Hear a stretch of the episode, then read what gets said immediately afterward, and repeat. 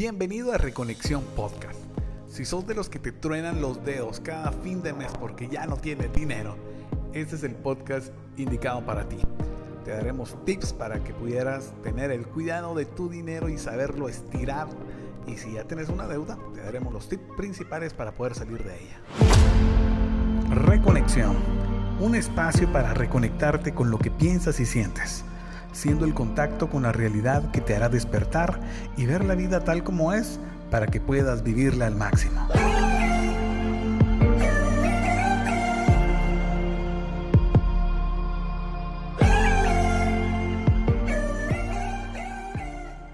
Soy Luis Montúfar y yo desde pequeño me quedaba con los vueltos que me daba mi mamá.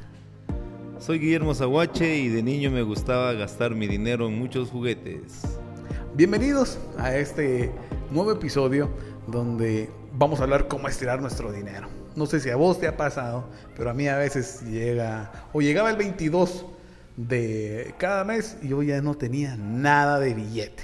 En una parte de mi juventud, ay, malaya, tenía una gran duda, que, una gran deuda que no me dejaba dormir. En ese tiempo ganaba yo 3.500 quetzales y casi me quedaba solo como con 800 para todos los gastos. Y eso que mi mamá en la casa sí me pedía mi diezmo para, que, y el diezmo para la casa, ni siquiera el diezmo para la iglesia. Ahora imagínate todo este proceso donde muchos de nosotros tenemos un trabajo que aparte de que es complicado, nos pagan poco y que es un trabajo donde no nos aprecian, donde en realidad nos piden esa mía extra, ay sí, que la mía extra, que la gran, pero igual no la pagan, no la pagan en cuestión monetaria ni tampoco nos valoran. Donde tenés que aguantar aquel tu amigo o pedorro o que lleve, vamos. Y cuando te conectas al equipo de cómputo, regresa tu mente a 1998, empezaron a hacer las conexiones donde un equipo a veces que queda súper obsoleto. Aunado a que no es muy buena paga, ahora vos ya tenés familia. Bueno, nosotros queremos contribuir un poco con, contigo y te queremos dar algunos tips para que tú los puedas utilizar en tu diario vivir. Así que saca lápiz y un papel y toma nota. El primer tip es ser consciente que cada mes tenemos gastos fijos. No podemos evadir ciertos gastos porque si nos olvidamos que tenemos que pagar la luz, el agua, la internet o algún otro gasto fijo y seguimos comprando algunas otras cosas innecesarias, nos vamos a seguir endeudando. Yo tengo aquí un pequeño testimonio que queríamos el día de hoy comprar otro micrófono para que el audio se oyera un poquito más pro.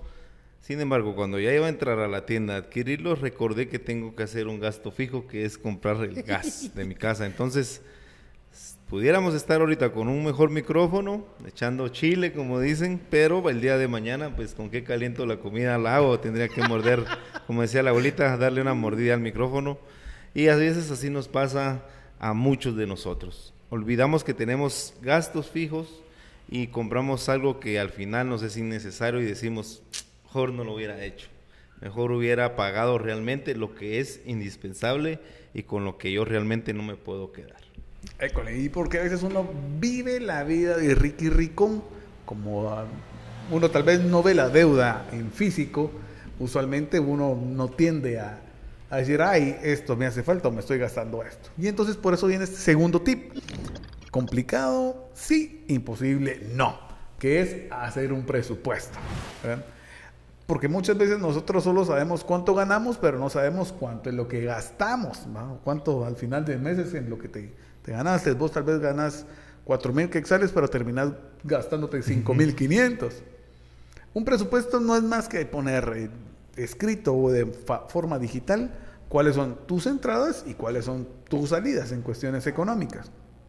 Lo complicado de todo esto sería llegar al punto donde tenés una de dos. Una, o estás en números rojos, o dos, al fin tenés algo para poder ahorrar e invertir. Sí, yo creo que cuando nosotros como seres humanos violamos ciertas leyes universales es cuando nos empieza a ir mal. Y una de ellas es nunca gastar más de lo que entra. Nunca em, comprar más de lo que yo estoy devengando. El primer presupuesto creo que es el que nos cuesta hacer a todos, quizás porque tenemos ese miedo de que no nos va a quedar para esos deseos, para esos placeres, pero realmente nos va a servir para ver qué es realmente lo que necesito y qué es lo que no. Bueno, a mí siempre me ha costado este rollo de los números y el ser organizado, como que no, no comulga mucho conmigo, pero la necesidad me llevó a leer un libro que lo recomiendo sobre todo y se llama Tranquilidad Financiera de Dave Ramsey. Ah, es un libro algo gruesecito, pero que en cada una de sus páginas tiene algo a la muy cierto y que te ayudan y sobre todo te permite poder ser un poco más organizados y ahí justamente ahí encontré la técnica de los sobres. Esto se basa en sacar tu dinerito y meterlo en sobres.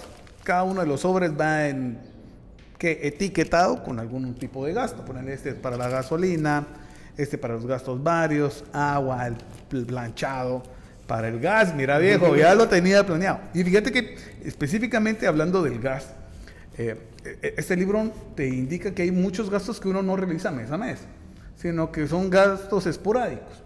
Hágase referencia al, al gas propano. Y entonces como no lo gastas mes a mes, sí puedes ahorrar una parte para que al final de los tres meses o los dos meses que te dure el gas, vos ya puedes tener ahorrado tu dinero. Y como ahora el gas está carísimo, pero a nosotros nos dura tres meses, entonces ponele que tenemos un promedio de que costara 300 quetzales, cada mes le vas guardando 100, 100, 100, para que al final de cuando lo necesites ya tenés tu gas sin tener que estar jalando 300 pesos de cualquier lado. Entonces de esto se trata este sistema de sobres que a mí y en nuestra casa en lo personal nos ha salvado la vida. Eh, si logras ver acá, ejemplo, tenemos uno de Sofi, y el chiste de los sobres es que vos sacas un dinero del sobre cuando lo necesites, ¿va? Y específicamente de su sobre, y el vuelto, lo que te quede, lo volvés a meter, porque si no, por gusto, te lo gastas en otra cosa. Se quedan con los vueltos. Ajá, y se quedan con los vueltos como hacía yo de patojo. y fíjate que trae un truco mental porque a la hora de cuando vos ya estás viendo y decís, güey, madre, ya solo me quedan 150, entonces empezás a decir, de macho me lo gasto porque no voy a llegar a fin de mes. Y entonces, esta misma parte de los sobres te ayuda a poder tener un autocontrol en tus finanzas y que te puede dar en muchísimas cosas más. Y hay una parte que me encanta que se llama el fondo SDS, de solo Dios sabe. Vamos. Este te dice que vos deberías de estar guardando para, para gastos varios que vos no tenés eh, previstos, que vos no tenés el control. Hágase que pinchas es una llanta que de una vez se te estalló, eh, cuando se murió la batería de tu carro, eh, aquella vez cuando tuviste aquella gran fuga en, en, el baño, o sea, todos estos gastos que vos no tenés contemplados, pero recurrís a esa parte, entonces se vuelve como un pequeño tanque de oxígeno que te ayuda a sobrevivir en tus finanzas ese mes. Sí, definitivamente. Y otro tip es eh, gastar inteligentemente. Creo yo que a veces también el ser compradores compulsivos es algo que viene más, es algún problema más profundo, ¿verdad? Donde ya entran las emociones, quizás lo, lo, vemos en otro post ya, ya precisamente el por qué. Entonces, gastar inteligentemente. Desafortunadamente, cuando, como en mi caso, que yo crecí una niñez con muchas carencias materiales eh, y no tuve una educación financiera. Em, yo eh, crecí con la idea de, como decían las abuelitas, coyol caído, coyol comido. Y, en esa línea me vine manejando hasta ser adulto. Entonces, dinero que yo tenía, lo tenía que gastar. Lo que platicaban los detrás de cámaras, que casi que era como una contabilidad gubernamental, ¿verdad? Que te gastas todo tu presupuesto porque si no se lo asignan a otro. Entonces, de esa manera yo hacía compras o gastos innecesarios. Entonces, gastar inteligentemente quiere decir de que yo voy a, tratar de comprar lo que realmente me, sirva. Me voy a ir por la parte de lo funcional más que de la estética. Eh, aquí nos da una técnica también, que es la técnica de los siete días. Entonces, es, eh, por ejemplo, como hoy, va, trayendo el ejemplo del micrófono, eh, lo queríamos comprar hoy, no se pudo porque pues logramos ver de que teníamos un gasto fijo que hacer, pero vamos a esperar estos días para ver si realmente es necesario. Y si realmente con este micrófono salimos y es funcional, ¿para qué lo vamos a adquirir? Entonces la técnica de los siete días es, eh, no seas compulsivo en comprar, espera siete días y durante esos siete días te vas a dar cuenta si realmente esa compra era necesaria o solo era para satisfacer tus emociones o tu ego. A mí me pasa esa parte de, las compras. no es que sea compulsivo en la forma de gastarme tal vez todo el dinero, pero sí soy un tanto compulsivo en algún tipo de compras. Ponele, para nuestro primer micrófono, eh, ah, la puchica, entonces dije ¿de dónde saco más para poder conseguir? Un amigo nos estuvo asesorando en esta parte, qué micrófonos podíamos comprar, una interfaz para poderlas conectar a la computadora, todo ese tipo de ondas.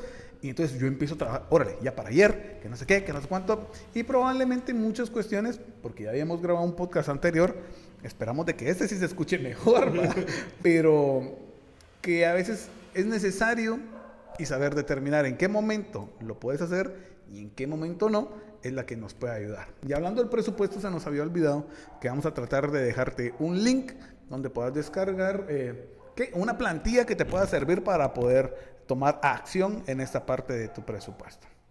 Y ahora si has llegado yo a la parte de que ya estás endeudado, eh, yo te lo digo desde mi experiencia, yo también pues, como te decía, por crecer con una carencia de una educación financiera, eh, con problemas de, estima propios, con cosificarme, entonces le empecé a dar valía mi vida por las cosas materiales, llegué a endeudarme mucho.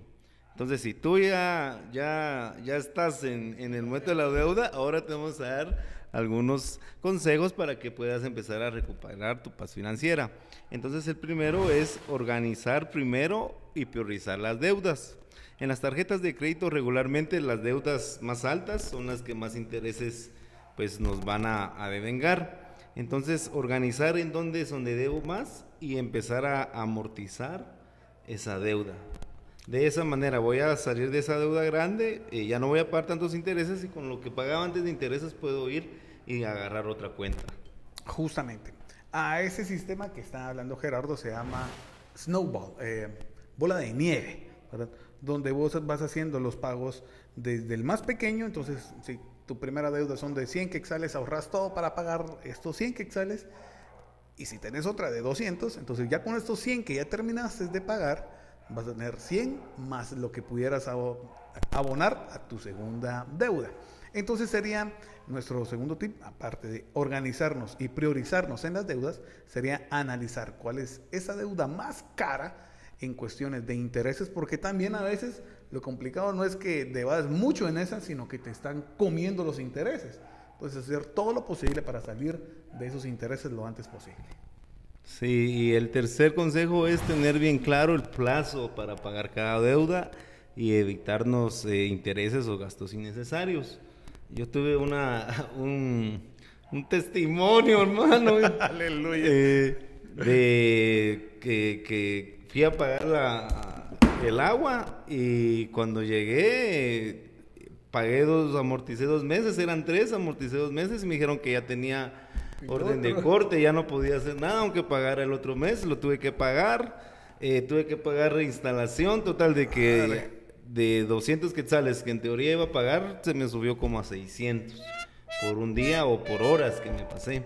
Entonces tener bien claro el plazo de cada deuda para hacerlo dentro de ese plazo para no ingerir en otros en gastos pues, que no tenemos contemplados.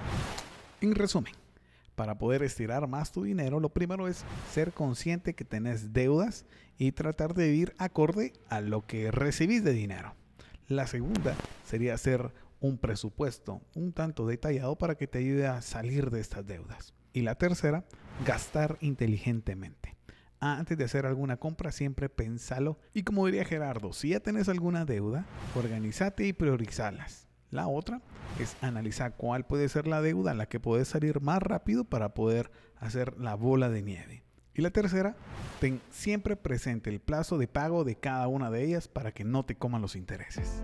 Y es así como finalizamos el podcast de hoy, agradeciéndote tu sintonía y la preferencia en este nuevo podcast. Gracias por escucharnos como Reconexión. Nos seguimos viendo aquí por las redes sociales.